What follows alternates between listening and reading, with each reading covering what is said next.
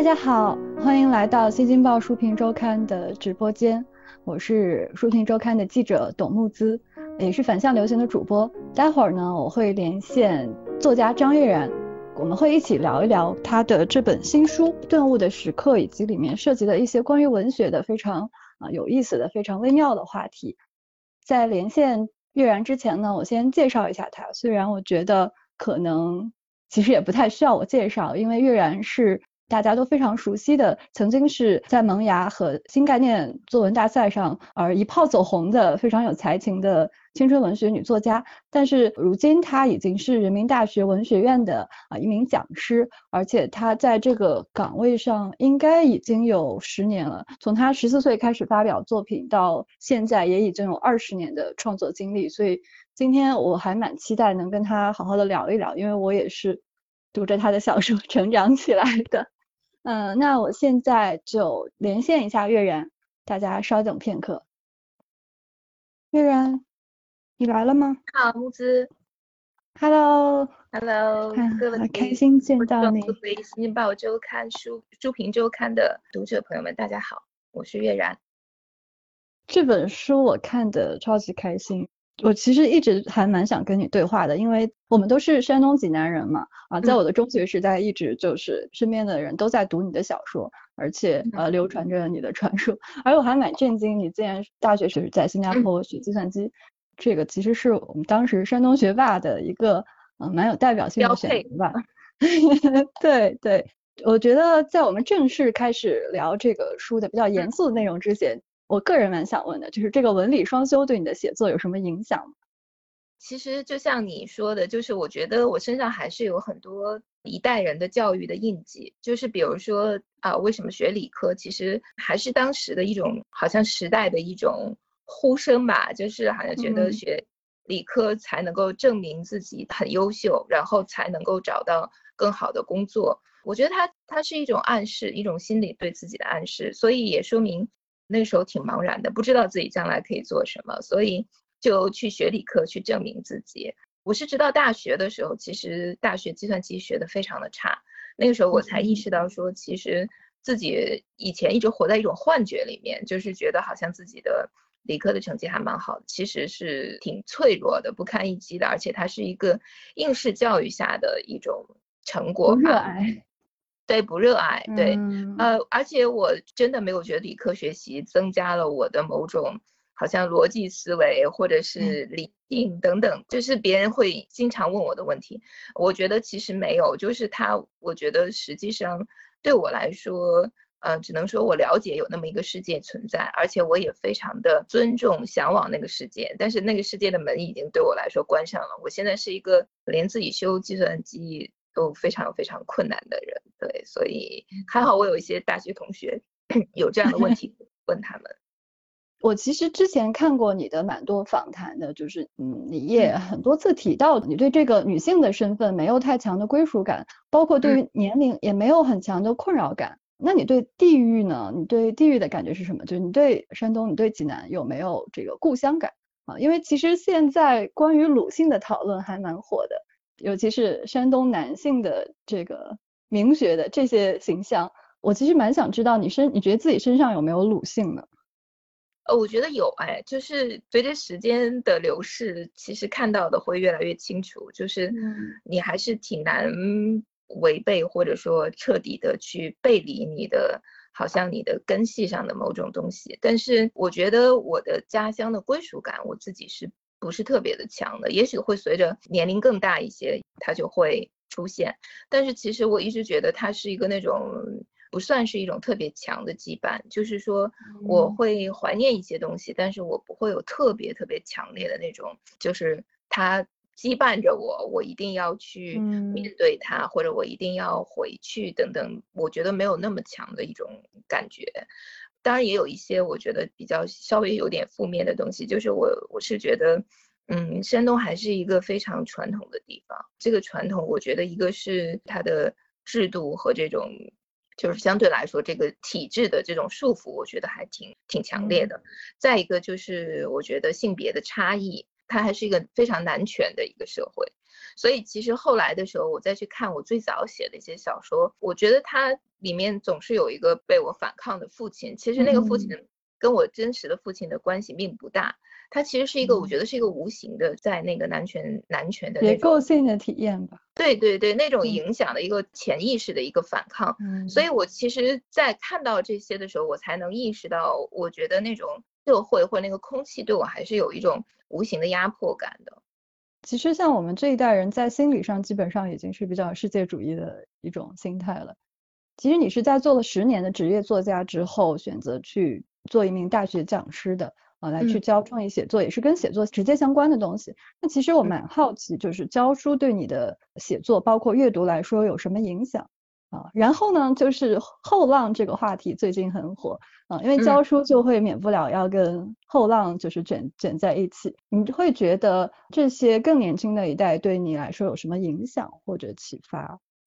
我觉得一开始做老师的时候，坦白说，其实是不太适应的，就是会觉得有很大的压力，因为你真的是感觉到一种责任，这种责任跟你之前在读者见面会上跟读者随便的交流是。不一样的，你觉得你要占用学生的这段时间，这是他们的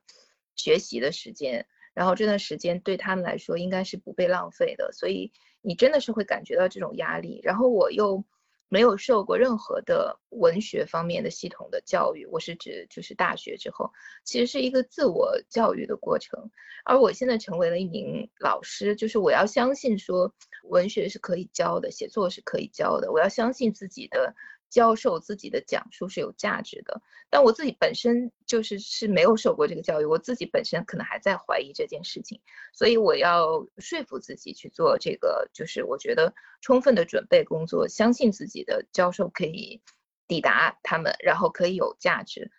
在最初的几年里面，可能都有一点点怀疑、不自信，但是我觉得学生给了我很多很好的东西，我我觉得他们非常的。热爱文学，然后你有的时候会希望说，呃，文学跟他们产生更多的这个连接，会希望他们被文学的那个热情给点燃，然后文学可以在他们的生命里留存更长的时间。所以我觉得学生对我来说。真的给了我很多很宝贵的东西。当然，每一代学生也不一样。你说到后浪的问题，我觉得也能明显的感觉到学生的变化。比如说，我现在的学生，他们就是零零后的一代了，然后你会感觉到他们有更宽广的视野，当然也包括很多的网络的语言、网络的这个他们的游戏等等各种世界。这些世界是我不了解的，很多时候我觉得这个代沟是有的，但是我还是很想建立一个。共同的沟通和交流的这种桥梁，对，所以其实很多时候我是愿意去聆听他们，他们那个给我介绍不了解的世界，然后但我也会纠正他们，比如说在写作中网络语言的使用啊等等，就是我觉得会先达到互相理解，然后在这个前提下，我们再来探讨说我们共同探讨的文学的问题。嗯，对，其实看这本书的时候，我。有一点上课的感觉，因为它本身是一个音频课程，就是一些讲稿来，嗯，把它整理而成的。其实我觉得那个对话感是很强的，而且因为讲稿的话，就会非常能够抓重点。我会觉得，比如，呃，这本书里面包括顿悟的时刻这样一种对于文学的情节的，呃，某一个。事件性的时刻，或者对于人生也好，我觉得是一个非常非常准确也非常关键的描述，而且包括提到写作的情感支点，这个是一个作家他能够写下去的一个关键，也是能够让读者找到这个小说中能跟人物去共情的一个很重要的因素。所以，其实我蛮想问，就是在写这本书的时候，里面的一些关于根本性的问题的思考，你是从什么时候开始去沉淀这些思考？因为我觉得它有一些蛮缠绕的地方，其实对我来说也有帮我去理清我之前阅读中的一些感受性，但是却说不清楚的东西，包括村上春树这个话题，我其实待会儿我们可以聊一聊。我我觉得其实这些很多的零碎的一些想法是在上课的时候会有的。其实很奇妙的是，就是有的时候你上课的时候你会。呃，也可能是学生的问题，也可能是你的自由的发挥。就是他有的时候会把你带到一个陌生的地方，你忽然在意识到你在讲的这件事情好像你之前没有想过，然后你觉得很有意思，嗯，你就会留心，会希望说后面会沿着它继续思考。所以我觉得有的时候真的是在表达中，你会获得一些惊讶的一些时刻，就是说这这些事情原来是在存在你的思维里面的，但是只有在你把它讲出来的时候，你才认出了他们，才理解了他们。在去做音频课的时候，我就会按照这些零星的想法，围绕着他们去做一点点系统的梳理。但是我觉得它还是不是特别特别系统的，它还是非常。非常个人化的，就是敏感式的也有。对对对，它其实是一种文论吧，但是我又倾向于把它写的短一点，有的时候有一点点戛然而止的感觉。我觉得这是因为，其实这是我自己的一个一个想法，就是我其实是很希望在上课堂上，或者在很多时候在谈论文学的时候，我是希望被打断的。就是我，我是对于这种滔滔不绝的、不会被打断的一直说下去是有怀疑的。所以其实有的时候，就比如说我在这本书里面，比如说谈人物或者谈情节，我都会把它分在两章里面。然后是因为我觉得它好像中间需要一个停歇，需要一个让听到它的人去思考、去判断、去怀疑，甚至去反对的一个时间。我是挺害怕成为一个，因为老师真的是有一种自由，就是随着你的年龄的增长，随着你的阅历增长，你终究会成为一个不被打断的人。人会给你这种尊敬，给你这份尊敬，但是它也是危险的，就是在你谈论任何东西的时候不被打断的时候，其实也是非常可疑的。所以我倾向于用相对来说有一种停歇的方式去区隔他们，然后让读者可以去。想想他们是赞同还是不赞同，包括他们可以延续着书里面所探讨的问题，继续往下面去思考。对，所以我觉得好像就像一个幕间休息一样，我觉得还挺重要。嗯，对你对自己的那个权威的位置还蛮警惕的。呃，我很怀疑权威的。我觉得在做学生的时候，我就很怀疑所有的作为老师的权威。成为老师以后，我也会假想我的学生怀疑我的。这个老师的这个地位的权威，所以我觉得做个战战兢兢的老师也还蛮好的，这样可以不断的修正自己吧。哎，那会有那种学生给你上了一课的时候吗？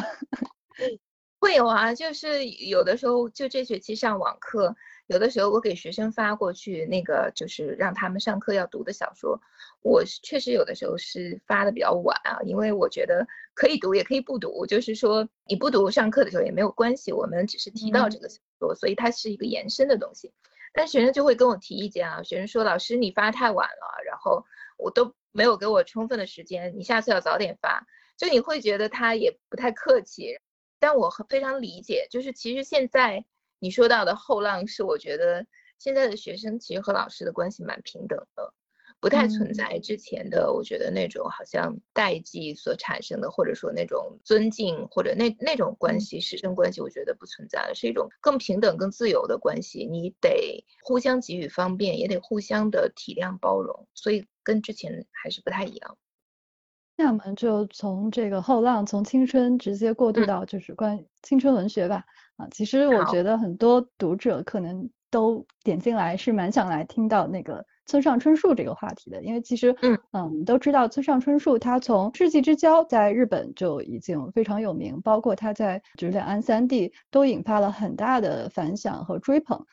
你也在书中提到他是一个世界性的作者，包括西方读者也非常喜欢他。我其实我在香港读书的时候，呃，当时我朋友他是那个前社会主义国家。的这个海外学生，但是他就会说他最喜欢的作家是村上春树。我其实当时还蛮错愕的，因为几乎他是一个没有流通障碍的这么一个作家，而他里面的一种情感结构，我觉得其实你在书里面有这样去描述，我觉得是蛮准确的，就是他描述的就是这样一种成长于物资丰沛的和平年代。对历史漠不关心，比起外部环境更在乎个人成长的这样一批读者，包括他的小说人物也会有类似的一种情感结构。然后你在里面会用时间的这个概念去诠释村上春树的这个作品，我觉得可不可以再听你就再去梳理一下这个关系？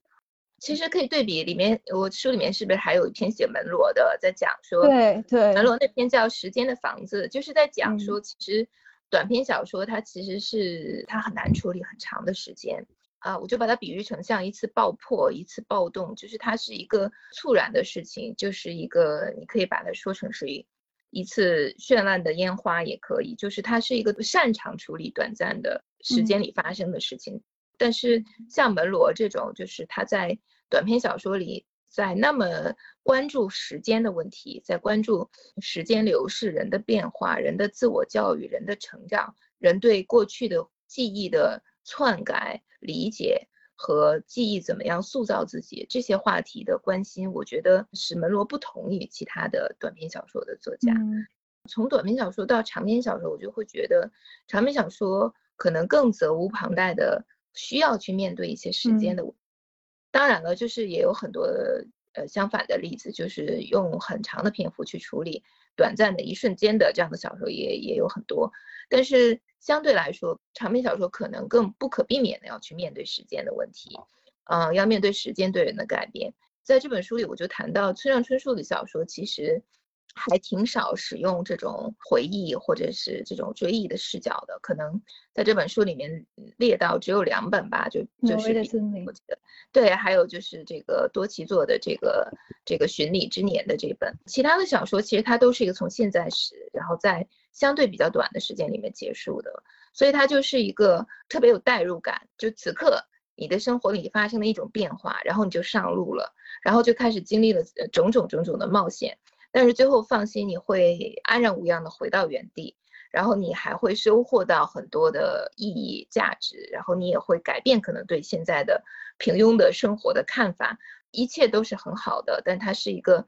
当下就会降临的事情，所以村上还挺少去处理一个时间里的变化的，所以这个我觉得是他的一种倾向，就是我觉得他喜欢某种年轻的不变的。某种恒固的东西，超越就是去喜欢一种被时间腐蚀的，然后被时间改变的，甚至因为时间而产生背叛的这样的东西。我觉得这个好像不在他的审美的范畴里面。对其他很多作家来说，我们都在谈疾病的隐喻，因为作家好像总是和很多的疾病连在一起，无论是先天的，还是这个后天染上的，或者说是。先天就有这样的一种感染风险很高的这样的体质，所以作家总是有有各种各样的疾病。所以苏珊桑塔格写过疾病的隐喻，去讲很多作家和缠绕着他们的疾病之间的关系。但是在村上这里，就是其实好像就变成了一种健康的隐喻，他和他的人物都非常的健康，而且我觉得这种健康其实是成为了他的一种魅力所在。我真的是觉得中国的很多的读者都非常喜欢他那本。当我在跑步的时候，我在想什么？因为那本书其实把跑步建立成了一种人生的一种极强的一种捍卫和守护。就我需要这样的去要求自己，我需要去这样的训练自己，我需要去做一个健康的、积极的人。只有这样，我才能把我的工作做好。就是即便是不写作的很多的文艺青年，我觉得他们也会受到感召，很多人都很喜欢。这样的理论，那这个理论其实就跟你刚才说到，他说说村上是战后的一代，他们的物资非常的充裕。再一个就是，我觉得大家都常提到一个词叫精致的这个利己主义者，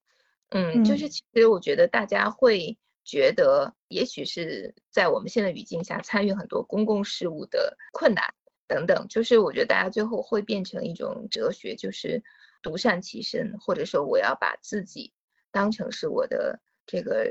人生价值的一种追求，去好好的经营，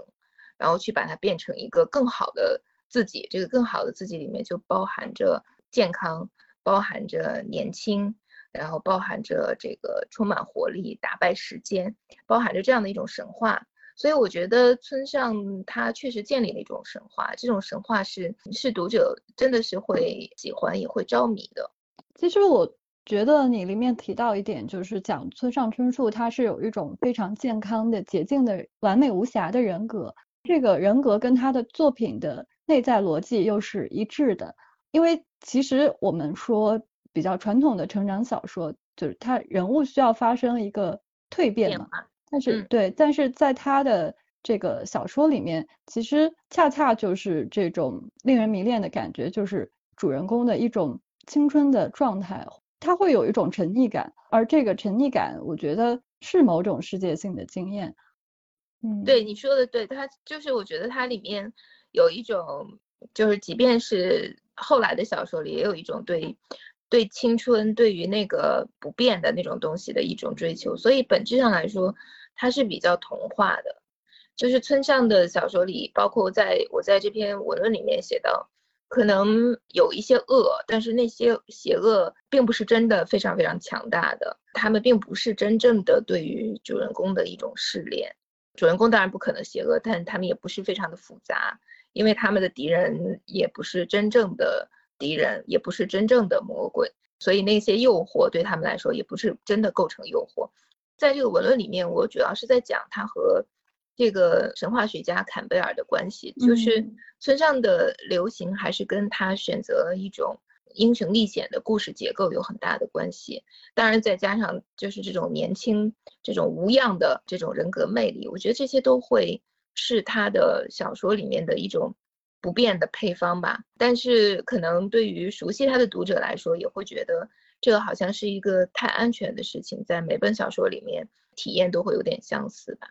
其实我中学有很努力的去读村上春树，因为他实在是太流行了当时。嗯，但是就一直都没有办法喜欢他。我觉得可能就是跟你提到的这些东西有关，尤其是他在呃稍微后面一点的作品，他很想要去处理一些呃社会性的议题。当然，他也写了沙林事件的呃像这样的呃作品，但是我。觉得他的分析是非常抽象的，就当他是以一种文学化的手法去处理的，可是我是觉得他对于这些问题本身的理解是让我觉得不够戳到痛处的感觉。我觉得他是有一套模式化的处理方式。对，我觉得他其实村上是非常有才华的作家，我其实是他的。热心读者，我觉得在大概在中学的时候，那时候开始好像开始流行这个挪威的森林，我是喜欢的。然后包括后来的《巡洋冒险记》啊，然后《巡洋历险记》，然后那些书都是在第一时间，嗯，我都买来读，其实是读的非常多的。但是是在近年，就是自己也在教书，自己也在写作的这种语境下、情况下，我才会去想他的小说里面的一些固定的模式性的东西。每个作家都有很多的很多的局限，这些局限是也是他的风格所在嘛。就是一个作家，如果他能突破所有的局限，也就没有所谓的风格可言了。所以我觉得，虽然在这篇。文论里面提到了很多村上的局限，但是我觉得就他也是双刃剑，确实是村上可以获得那么多读者的原因。比如说这样的故事结构，他势必会有很多很多国际性的读者喜欢。按照坎贝尔的话来说，他就是潜藏在我们的这个无意识里面的某最熟悉的一种神话模型。就我们一看，我们就会觉得我们。感到舒适，我们了解它，我们希望在里面体验，这个是我觉得是一个共同的记忆，而且它是被唤醒的，所以说其实也完全可以理解他的故事为什么会受到国际读者的欢迎吧。其实甚至某种意义上，它反而是写实主义的，因为它对于人的心态的，就是那种人的状态的把握是非常贴合当下人的那种。境况的，就年轻人这一代的境况。对，但是我总总是觉得村上跟现实好像还是隔一层，就是觉得就像你说的，他把很多的研究调查来的资料，然后点缀在这个小说里面，然后包括他的阅读的体验，装饰的琳琅满目。但是你会觉得，就是他缺乏一种现实的真实的一种对于失去、对于痛苦的一种体验吧。就你总觉得它是没有抵达更深的，好像那种灵魂的深处的那样的东西，对。但是你会有非常好的舒适的阅读感受，所以其实我觉得文学样态还是很多样的吧。是因为其实你他说的他所不能做到的和他所能做到的，恰恰就是今天这一代人他们所能做到的和不能做到的，因为我们的生活本身就已经进入了一个相对贫乏的一个。状态不说不好，只是它是这样一种贫乏的状态，不是那种波澜壮阔或者那样一种深刻。是的，所以就是我觉得村上也在回答这个经验匮乏时代的写作的素材的问题，他给自己我觉得找了一条可以为继的道路，其实是我觉得是也是非常了不起的。相同的经验，然后这个相同的城市的生活，相同的这种人生困境，在大家的小说笔下好像都差不多。那怎么样可以有这个惊奇？怎么样可以有历险？我觉得村上一直在想让他的小说离开这种日常，离开这种平庸的。千篇一律的每个人的生活，所以我觉得他找到了一条路吧，所以这个也是其实还是很值得后来的很多作家去学习的。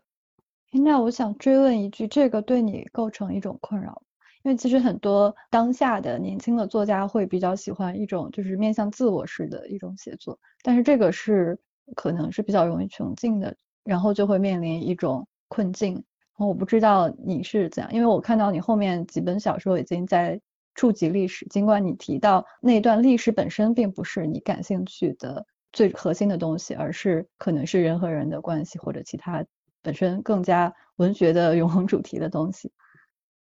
对，我觉得我是不太会直接的使用任何的自己的经验的，但是我觉得我们每个人都在每天都在这个日常生活里，你还是会有很多的感受。这也是为什么在这本书的第一部分，我先讲了这个。情感的支点，就是说我我的情感的支点的整个的想要探讨的问题，就是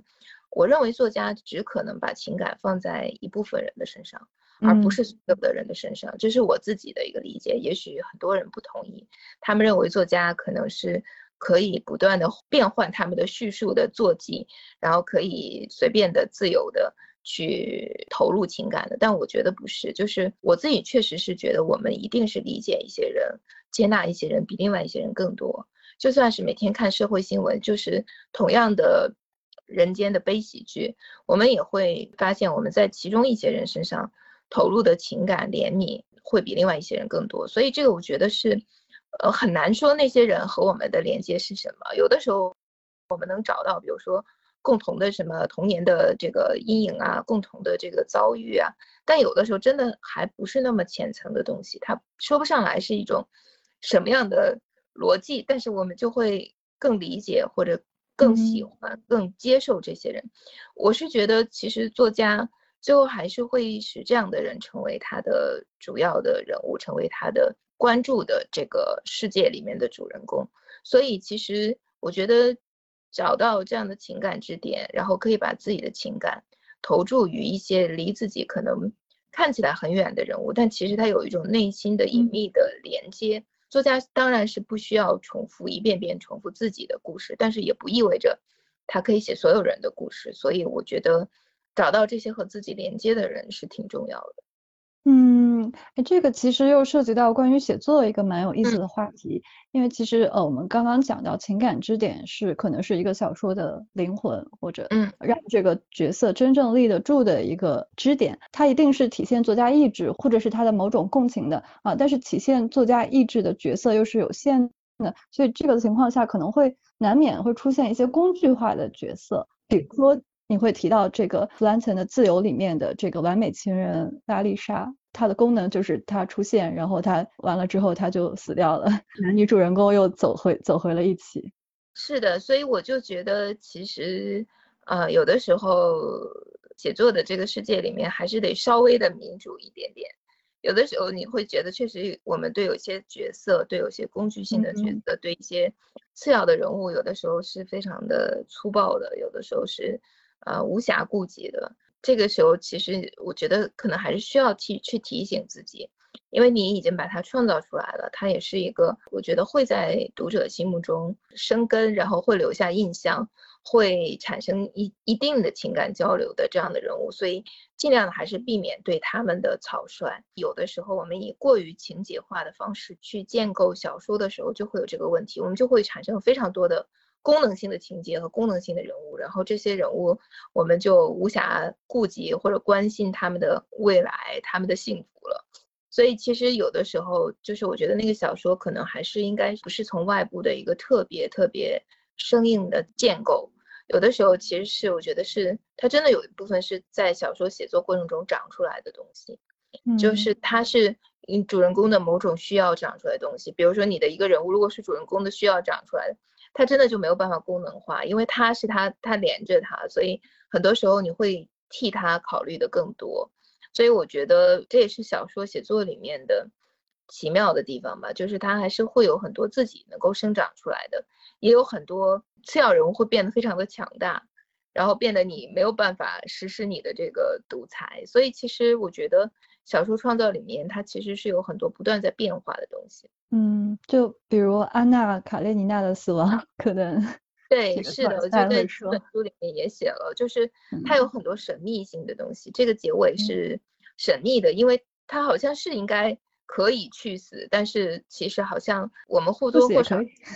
对他有点 突然的降临，又有一种说不清楚的一种好像神奇的力量、神秘的力量、黑暗的力量在把它引向死亡。所以我觉得，就是好的结尾可能会给我们这样的一种超越我们的预想的一种不那么舒适，但是又非常的值得回味、值得思考的这样的一种这种体验吧。哎，那你同时作为一个创作者和写作者，你会把这种情况神秘化吗？就是我是指刚刚说，比如说一个次要人物，他突然在这个情节的演进中变得很重要，或者一个角色他有了他自身的行为发展的逻辑，而违背了作者最初想要让故事线的发展的走向，就你会把这个过程神秘化吗？我不会把这个我的写作的过程神秘化，我不是那种，就是我觉得在写作的真正写作的过程中，我不是那种特别迷信或者特别的，就是灵感啊，天才啊，对对对，角色有了灵魂啊，有一种降临般的那种感受的那种作家。我觉得我刚才说的那种不断长出来的感觉，是你切身的一种体验，就是说你在每天每天的写作时候，哎，你忽然发现这个人物在变得更活跃，更有能量。然后再让你想的更多，然后你愿意往他那个地方更多的去发展。我然后这个是我觉得是一个他在每天你的书写中会产生的一个变化。他并不是就是我我觉得成为一个职业作家，其实要避免很多，我觉得就是更过分神秘化的这个过程。其实我一直觉得村上他其实是在用一个非常理性的方式对待写作。就是你能感觉到，无论是他的秩序、他的啊时间表，然后他每天的对自己的写作的数字的要求，然后包括他的情节的构建，都是非常的理性的吧？就是我相信他都有理性的一面，但是，呃，他的所有的谈写作的这个文章里面都有一种神秘化写作的倾向，比如说，呃，这个潜意识是有地下一层和地下二层的。然后还有就是他每天写作的过程，就是要去，好像就是像他的英雄历险一样，忽然之间到达一个他的那个奇异的王国，然后再回来，就是他是一个离去然后回来的一个过程。总之，他有非常多神秘的描述，所以我这点我也是有点点怀疑。我觉得他的创作的这个过程跟他写出来的小说其实是不完全的匹配的，就是他的小说，我觉得。还是建立在一种理性的构架之上，所以其实也许作家都有这两方面，就是他有在写作里面的非常理性的，因为你你需要每天的写作，所以有非常理性的一面，但是也有在这个理性工作之后，然后去感性化它，去神秘化它，会更强调激情，而不是更强调苦干的这样的一面。对，所以我觉得可能这两面都有。你刚刚这么说，我倒是有一种想法，我觉得是不是他小说里面这种神秘性的东西，反而是服务于他的一种仪式感的，而这种仪式感是跟他的呃日常生活是一致的，因为其实他是一个非常健康、有仪式感，是我觉得他的生活有一点这种摆拍的感觉，不是不是他真的去造作摆拍，而是他就是塑造了一个如此强大的秩序，然后。可以把它一切都很好的安置在这个里面，所以我其实觉得他小说里面都会有某种仪式感的感觉，而且我觉得吧，就包括你刚刚提到他跑步那本书特别的受欢迎，其实也跟现在大家会说有什么呃跑步教或者健康跑步这些都可以成为一种宗教性的一种感悟或者一种身体体验，我觉得这可能。嗯，真的是跟今天当下大家对于健康本身、对于秩秩序本身的一种诉求有关。可能这个健康它呃没有特别其他复杂性的，比如说哲学层面或者美学层面的意义，但是它是一个纯粹的一个自我完成的一个诉求，自我持存的一个诉求。对对，我觉得其实村上身上还就挺明显的，把这个也变成了一种宗教吧。就是其实大家对于这种健康、完善、自给自足的，然后这种好像不老的人格的一种追求。但是我自己觉得，其实其实有一类作家是随着时间是自然的，就是老去的。你会感觉到他们的在不同的时间段在处理着不同的这个时间变化里的。问题，他们的主人公在成长，在衰老，但有的作家就是他的主人公是就相对来说是不老的、不成长的，就是我觉得是挺不一样的一个视角的。就是可能对于前者来说，我觉得他的写作里面更多的是一种，就我觉得还是生命的经验很重要。嗯，他愿意把他的随着年龄所更改变化的人生的思考带入到写作里面。但对于后者来说，可能虚构这件事情本身更重要，就是它是一个我的一个小说的世界，在这个世界里面，它应该有什么样的秩序，就是它是一个什么样的乐园，是一个什么样的奇景，所以。跟自己的人生的那个关联没有那么的强，我觉得这是两两种作家，当然这两种作家里面都可能会出现好的作家，也可能都会出现无以为继的作家，比如说赛林格的这样的作家，就随着年龄增长，他没有办法把他的很多的经验或者很多的东西转化到思考里，或者说他也不愿意这么去做了，所以他就终止了他的写作。但是也有像村上这样，他可以永远在。他的虚构世界里面维持着某种三十七岁的主人公的这样的一个角色，所以我觉得确实作家是非常多多种多样的。呃，我觉得比较遗憾的事情也是在这本书里面，就说顿悟的时刻里面，虽然举了很多的例子，但是确实还有很多。想要涉及没有涉及到的这个小说吧，有的时候我也觉得这本书里面举到的很多的例子，可以更宽广一些，可以辐射的更多一些。好像这里面太多是大家耳熟能详的名字，是一代人的这个阅读的记忆。所以，我我觉得如果以后还有机会的话，我也是想写一些相对来说大家可能比较少讨论、比较少就是提及的一些作家，不像都是写村上春树，然后都是写这个门罗这样子。呃，那我们要不就说一个新的，才刚刚被大家提及的作家吧，就是这个现在是二十九岁的萨利鲁尼。嗯，因为他的小说改编的电视剧正在热播，普通人其实翻译成正常人可能会更准确一些。然后一年之前他的那个小说聊天记录也出版之后，也是呃受到很大的欢迎，包括国内其实也是有蛮多反响的。所以这个可能又是一个。具有某种世界性的一个青春作家吧。其实我蛮好奇你是怎么看鲁尼的，因为大家会说他代表了西方的千禧一代，包括《纽约时报》都会给他这么一个 title。就像当年大家会说张悦然这些八零后的作家代表了这个新一代的啊青年人的情感和精神状态。当然，你们作为作家，通常都是会拒绝这种代表性的嗯多的对。所以我想知道你的对他的阅读体验，或者包括对于他这种。呃，写作方式是怎么看的？包括它里里面体现出来的这种时代性。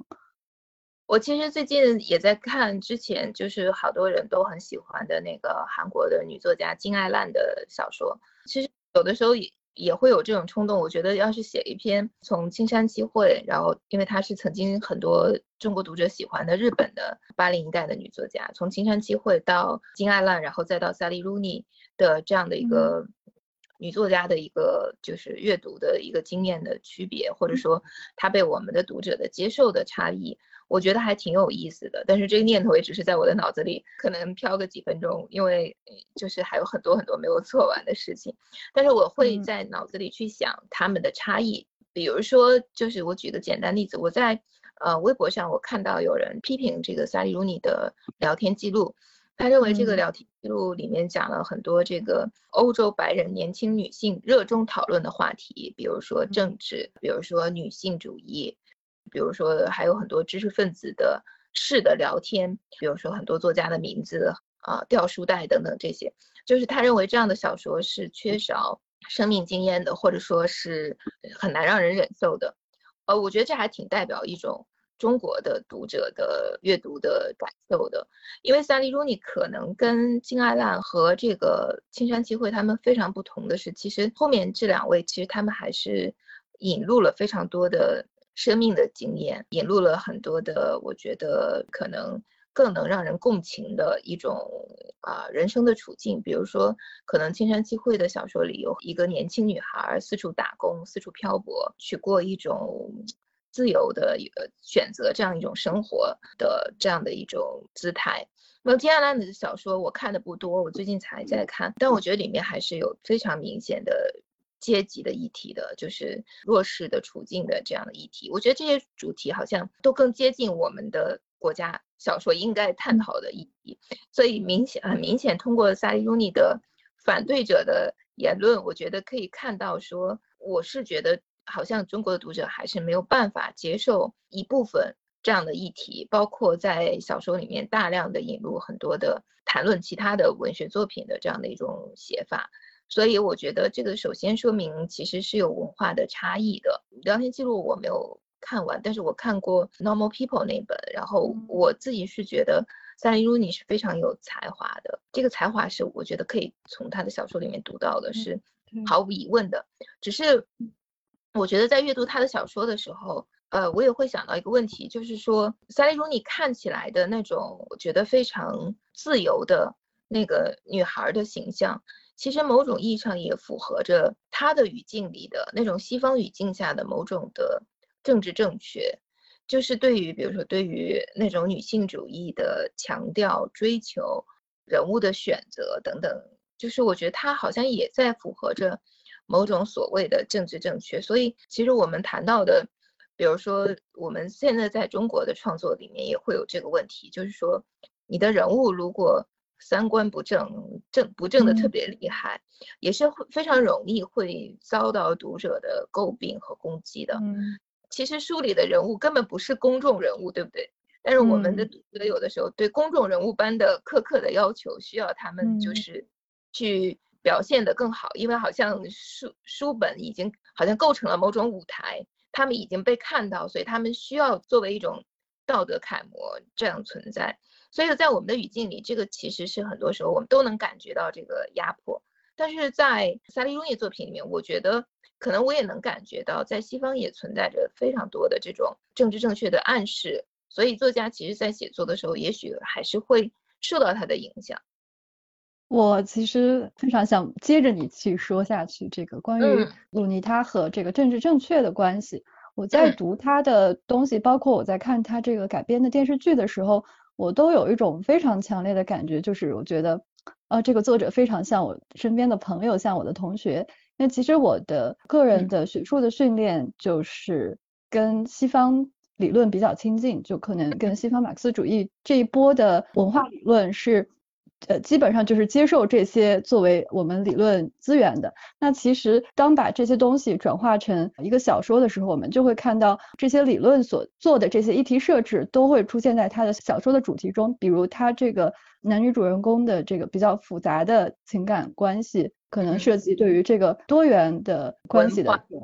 对一种探讨。包括你刚刚讲到这个中国读者会在读他的作品的时候有一种情感的错位，就是。因为其实觉得夏利鲁迪他所处理的这个现实，的确是某种西方社会当下的现实，就是受过高等教育的这些白人的男性或者女性的知识分子，他们有些共同的议程设置，是他们占据今天的公共话语空间非常主流的一些东西，包括会有大量的利比多投射在上面进行一些撕扯。最近对于跨性别、对于黑人。运动对于女性都有很多这种话题，就我觉得对于他们来说，可能是他们当下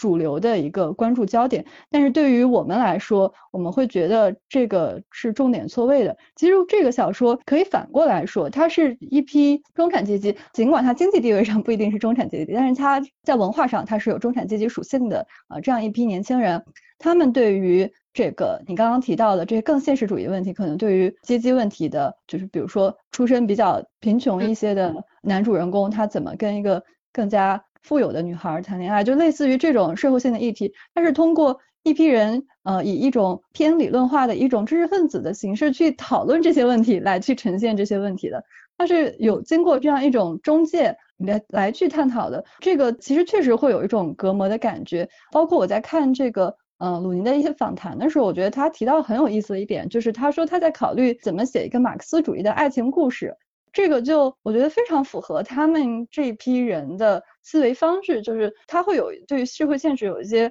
理论化的思考，但是对接到他的具体的生活中的话，其实他自己的生活是比较单薄的，就就他想要把这些小说情节的具体设计跟这些理论结合起来，但是在这个过程中又会受到一些困境，这个困境跟他今天这些政治正确的这些话语的理理论困境是一致的，就是他对于问题的。把握总是有一些诡异的偏离，嗯，包括他自己会有一些道德倾向上的一些表达，比如说他觉得在这个时代还去写这么一种装饰性的作品，他觉得有点惭愧，就是类似于这种非常知识分子化的表达。我觉得他是一个非常知识分子化的呃一个轻松文学的作家，某种意义上他也是今天的西方的文艺青年的主流形象。对，确实，我觉得可能我们现在的语境可能跟萨利鲁尼还蛮对话。的，就是因为这个社会形态很多的都产生了非常大的这个差异吧，所以我们非常难理解他的文学，或者说只能理解里面文学的那一部分，而不是我觉得根植于社会的那一部分。所以其实我觉得也蛮容易理解，可能像我的天才女友和这个萨利。你的小说相比啊，就是可能他更会拥有更多的中国的读者，因为《三女友》其实有一点点跟村上春树的小说像，就是它有一个跨越所有文化的一个故事的形态。我觉得这个故事还是具有不需要被翻译、不需要被理解。它虽然离开了那不勒斯，它也是可以成立的某种这个故事的原型。对，所以它就可能会不存在萨利鲁尼所遇到的，在中国读者这里所遇到的问题。但是我觉得我非常同意你刚才说的，就是说，我觉得他有把理论翻译成小说，然后转译成小说的一种倾向。但是我觉得，就是说，小说里面写什么，确实是可能没有一定之规的。就是，所以我觉得也对，它是成，它作为一个小说是非常成立的，就它不会。因为嫁接什么东西而对我觉得其实我是完全能理解，因为我觉得这就是他们的生活，他们生活里面就包含这些议题，这些思考就是他们生活中最重要的内容。所以我觉得可能从两个角度来说，第一个角度是我觉得我们对话的可能性比较小，因为其实就举个简单的例子来说，这个 Normal People 里面就是它其实是非常女性主义的。但是，就是它其实是在讲一个有着这个受虐倾向的一个女性，她对于性的理解的，就她怎么去看待，就是自己对于性的理解这件事情，其实，在我们的语境里就蛮难去被接受的。就我们的语境里，可能觉得这个这种受虐的倾向本身是需要被纠正的。然后需要去改变的，但是其实，在那个更女性主义的那个语境之下，其实是需要去尊重自己的这种，去理解自己的这种倾向，而不是说它是错误的，需要去纠正它。所以我觉得还是有很多不一样的这个文化的差异的。我我想说，其实这也是我非常期待他之后作品的原因，因为我觉得他有在去很好的去处理欲望，而且是有一个女性的身体和情感的。真实的触感，呃，有这种主体性来去处理这些问题的，包括他提到他会有一些理论化的东西，我觉得这些理论化的东西怎么跟他作为一个具体的历史的人的，就包括是女性的这些经验结合起来，跟他的欲望结合起来，我觉得这个会是他有别于其他人，或者真正让他富有魅力的一个可能的方向，其实是很期待的。嗯，是的，我也期待他之后的写作，因为我觉得。就包括这个小说的结构，我觉得也很也很有意思，因为这本书马上要出了，然后觉得大家也可以去读一下这小说的结构。非常的有趣，我觉得它是作者精心想过的，然后所以其实还是能看得到作者的才华，只是说他讨论的议题，然后这些好像存在的这个观点的这个正确性，有的时候可能会稍微的减损了一点点。我觉得他的这个好像文学的魅力。你刚刚提到的一个话题，也是我很感兴趣的一个话题，就是小说人物的大家对于他的这个道德性的诉求。其实我觉得今天的读者是很矛盾的，我就不说过往的读者，就指当下的这些读者。首先，大家对于文艺作品里面的主人公有一个非常强烈的这个道德主义的。批判的这么一个视角，比如说这个英国病人他获奖的时候，大家会去豆瓣上给他打个低分，说这是讲一个出轨的故事，大家就会把自己对于一些社会现象，呃或者自己个人经情感经历上的一些义愤来去评价这个文学作品中主人公的一些行为示范。但是另一方面呢，我们也知道，像那些道德上完美无瑕的主人公，呃往往是非常无聊的，他也不会。特别的吸引人，或者读者也很难去跟他产生共情。呃，我还蛮好奇，你对于大家在接受文学作品中这种矛盾的情感状态的，你是怎么理解的？我觉得确实这是一个困境吧。坦白说，作家是在我们现在的语境里是还挺难完全不去考虑这个问题的。我们在写作的时候，其实还是会尊重自己的选择，但是有的时候。当这些外界的声音特别强烈的时候，很多时候它也会一种无形的压迫，所以我我就挺少过多的去看这些社会议题的，因为我觉得就是很多时候社会议题里面，我我指的是有一些，比如说对于这个道德的这种谈论的这个话题，我觉得它有的时候其实都会带着一种暗示，就都会让你明白说，哎，这个底线在哪里？大家现在是怎么样去？认识这些问题，所以我觉得尽可能的关掉一些外面的声音，然后能够尊重自己的这个选择，这个我觉得是非常重要的。但是很多时候，其实我也觉得这是时代的问题，也不仅仅是中国的问题。其实在美国，在很多国家也非常的严重，可能更加明显和普遍。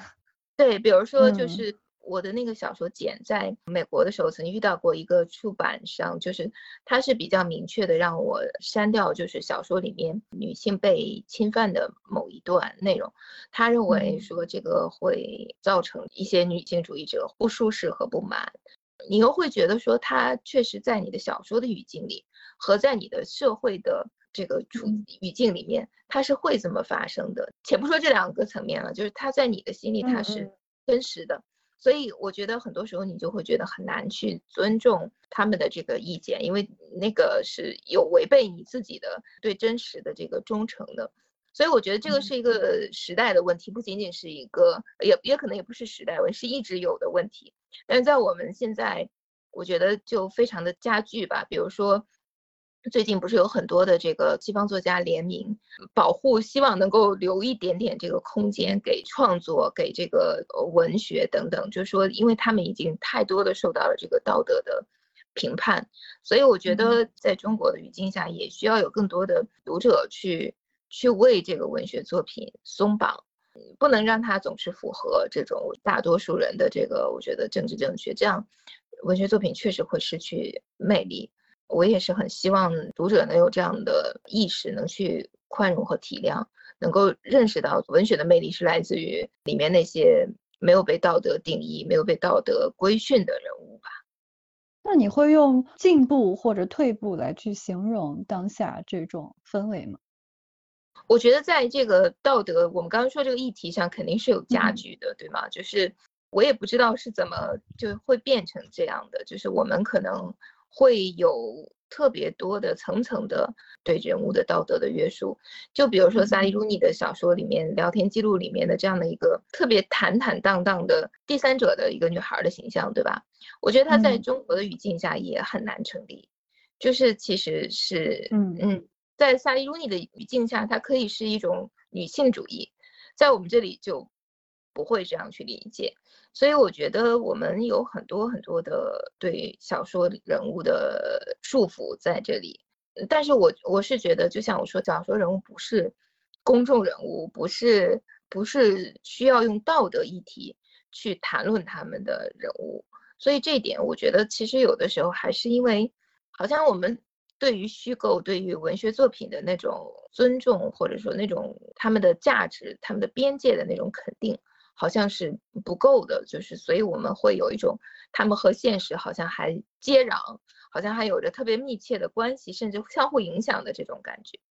我其实是觉得里面有一种情绪的转嫁在里面，比如对于现实生活、现实社会状况的一些不满，或者一些结构性的问题，就无法在现实中直接去解决，所以他会转而去文艺作品中来去，就是寻找一个靶子。当然，这个其实是跟他的这个情感上的诉求，甚至是某种政治上的诉求是一致的。但是在某种意义上，这个确实会。嗯，扰乱这个文艺作品，它对于内在的东西的某种探讨吧，包括就出轨或者这种事情，它其实是涉及一个对于欲望的处理。但是你如果去否定这样的一个情节，其实你就是去瓦解、摧毁或者去压抑这种对于人的欲望的一个仔细的探究。因为我觉得小说其实是去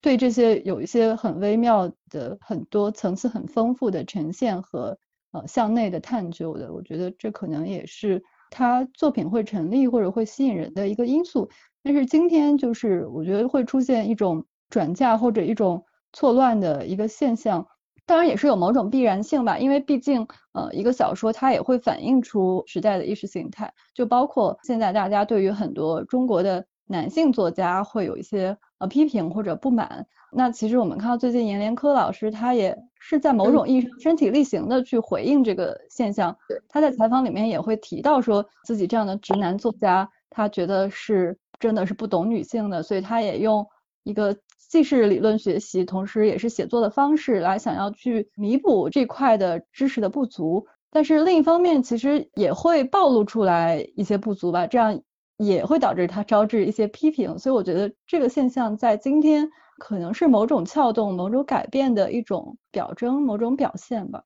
对，但是这个我觉得还是只在女性议题上，对不对？我们还有很多很多层道德的束缚，除了这个性的议题，有很多很多种束缚。我觉得还有一点就是说，其实真的需要认识到，说作者他所呈现的世界虽然有情感的支点，它是一个，我觉得是一个。呃，连接，但不代表他自己的真实生活中赞同所有的他的人物的选择。我们好像在一个太现实主义的框架下去讨论文艺作品，所以我们永远是把这个作者的虚构和作者自己的立场是摆在一起的。所以在我们的语境里面，虽然说我们会有非常多的读者是觉得纳博科夫的像《洛丽塔》这样的作品是非常非常的出色的。如果写纳博科夫这样的作品，在中国也会得到这样的诟病，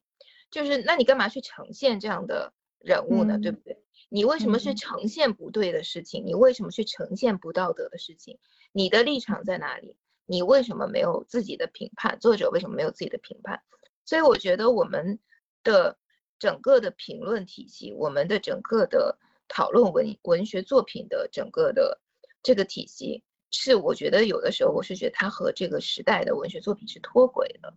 就是他永远在讨论的是一种现实主义的语境下，永远在讨论的是这个具体的内容，而不是怎么去写这件事情，而不是说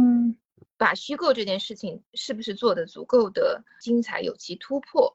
所以我觉得这个是一个整体的我们的评论的方式，它就是会产生这样的一种不可避免的。这种道德的议题，嗯，哎，确实，读者是发生了一个阅读焦点的转移，从对于他的文学性的这个探究，转到了对于这个他最后是否文以载道，或者这这种背后的，对，这也是我们的一直的传统嘛。我们的文以载道的这个传统还是非常非常悠久的，就是这个印记，我觉得也还是在的，而且包括这种现实主义的强大的这种力量吧。所以很多时候，真的，我觉得可能对于创作者来说，中国创作者来说，他需要更坚实的虚构的这层堡垒，就是这是我虚构的世界，它真的不是一个现实主义的世界，不应该按照很多现实的逻辑去考量它，去评判它，然后去惩罚它。我觉得这个是非常危险。对，就不能放弃小说的底线。好，对，就是小说的自由吧，是吧？对对，自自由。那还有最后五分钟，我来替读者问几个问题吧。我觉得可能有不少是你的学生或者你的同行，因为他们的问题的导向还蛮有意思的。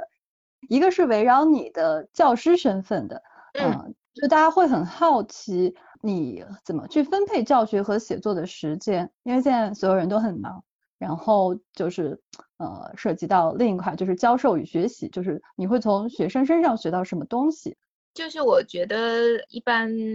有一天会教书，然后有一天会备课，就是但是不是全天了，就是还可以做一些别的事情，但是至少有两天里面会有这个教学的任务。但是我觉得我教的内容和其他的老师不太一样的是，我觉得我的阅读还是对我的教学最有帮助的，所以我其实很多这种准备工作其实是在平时。在自己的阅读中慢慢的去完成的，而不是说现在马上需要去准备所有的内容，然后就开始找资料等等等等，就它可能不是一个为了教而教的过程。而且其实很多时候，其实大学老师其实有的时候还是可以偷懒的，因为你有些课你是每一年都教，或者是每两年都教，然后所以其实你很多时候可以教一样的内容，然后你有准备好的 PPT。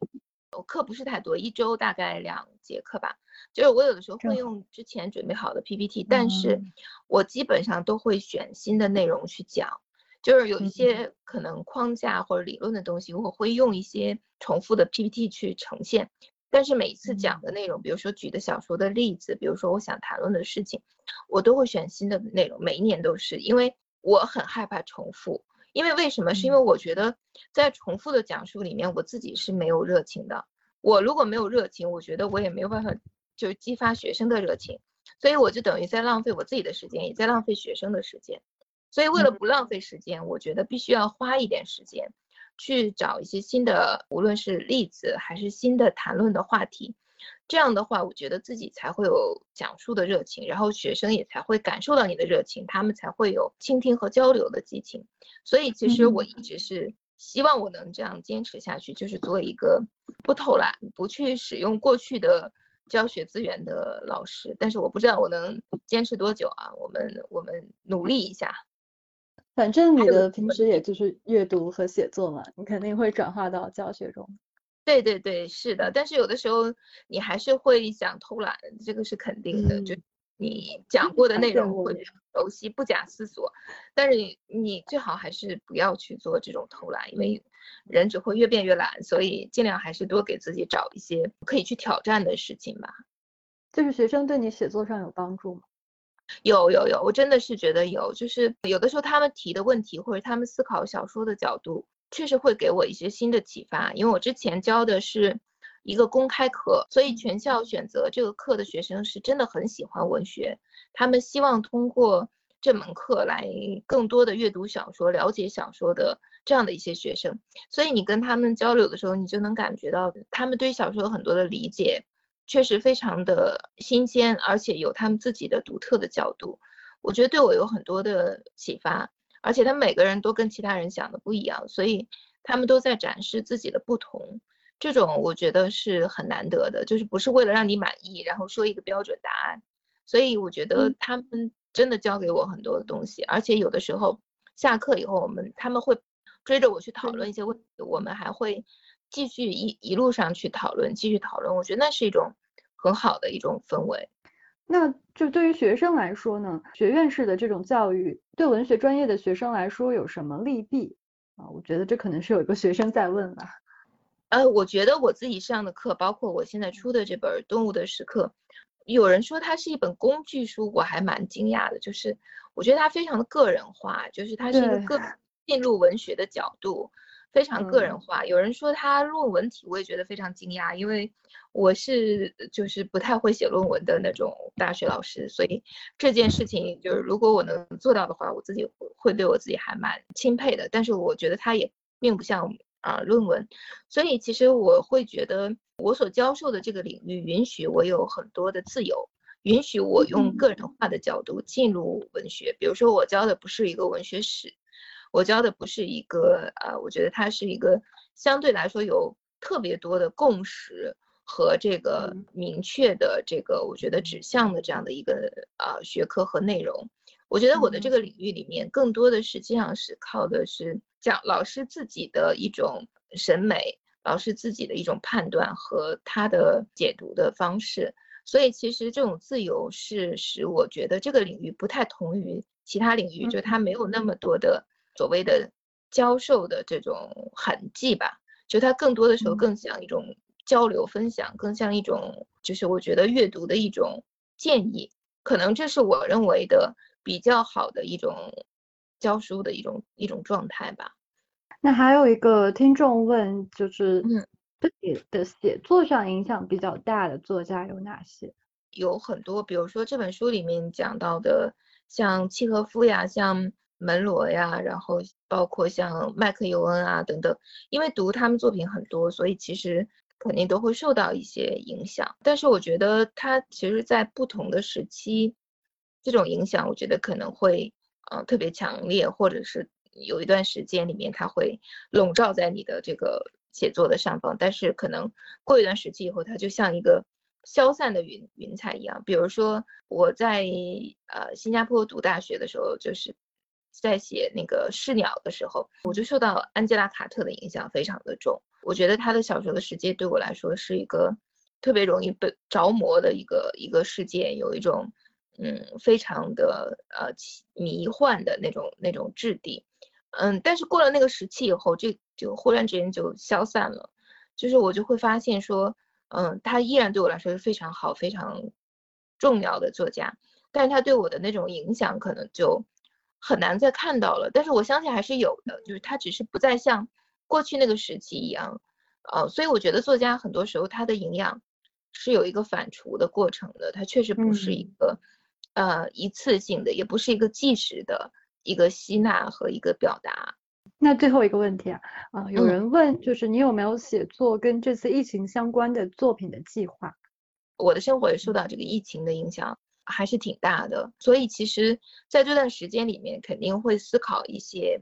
我觉得和这个相关的主题，但是目前没有直接去写任何和这个疫情相关的内容。但是可能比如说我会去想。在我更久远的经验里面，比如说我曾经在这个泰国的时候遇到过这个像印尼的海海啸的这个这个场景，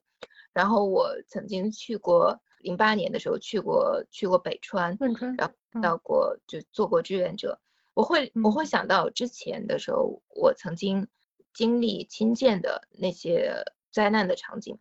它既是一个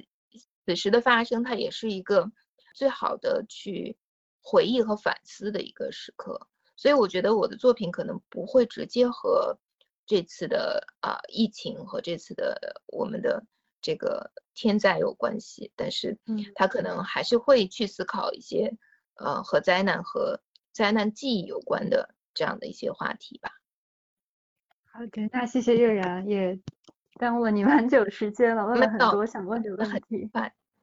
对，跟你聊得很开心。其实我想说，看这本书，嗯，我的感受是我 认识了你这个人，是吗？我是觉得蛮个人化的，可能离离作家更近。有的时候他是我觉得更没有遮掩、更更赤裸的一种一种交流，对吧？嗯，是。嗯，那要不我们就聊到这里吧。好的，好的，谢谢，谢谢各位观众，谢谢各位读者，嗯，谢谢大家，嗯嗯。那我们下次再见。好，再见。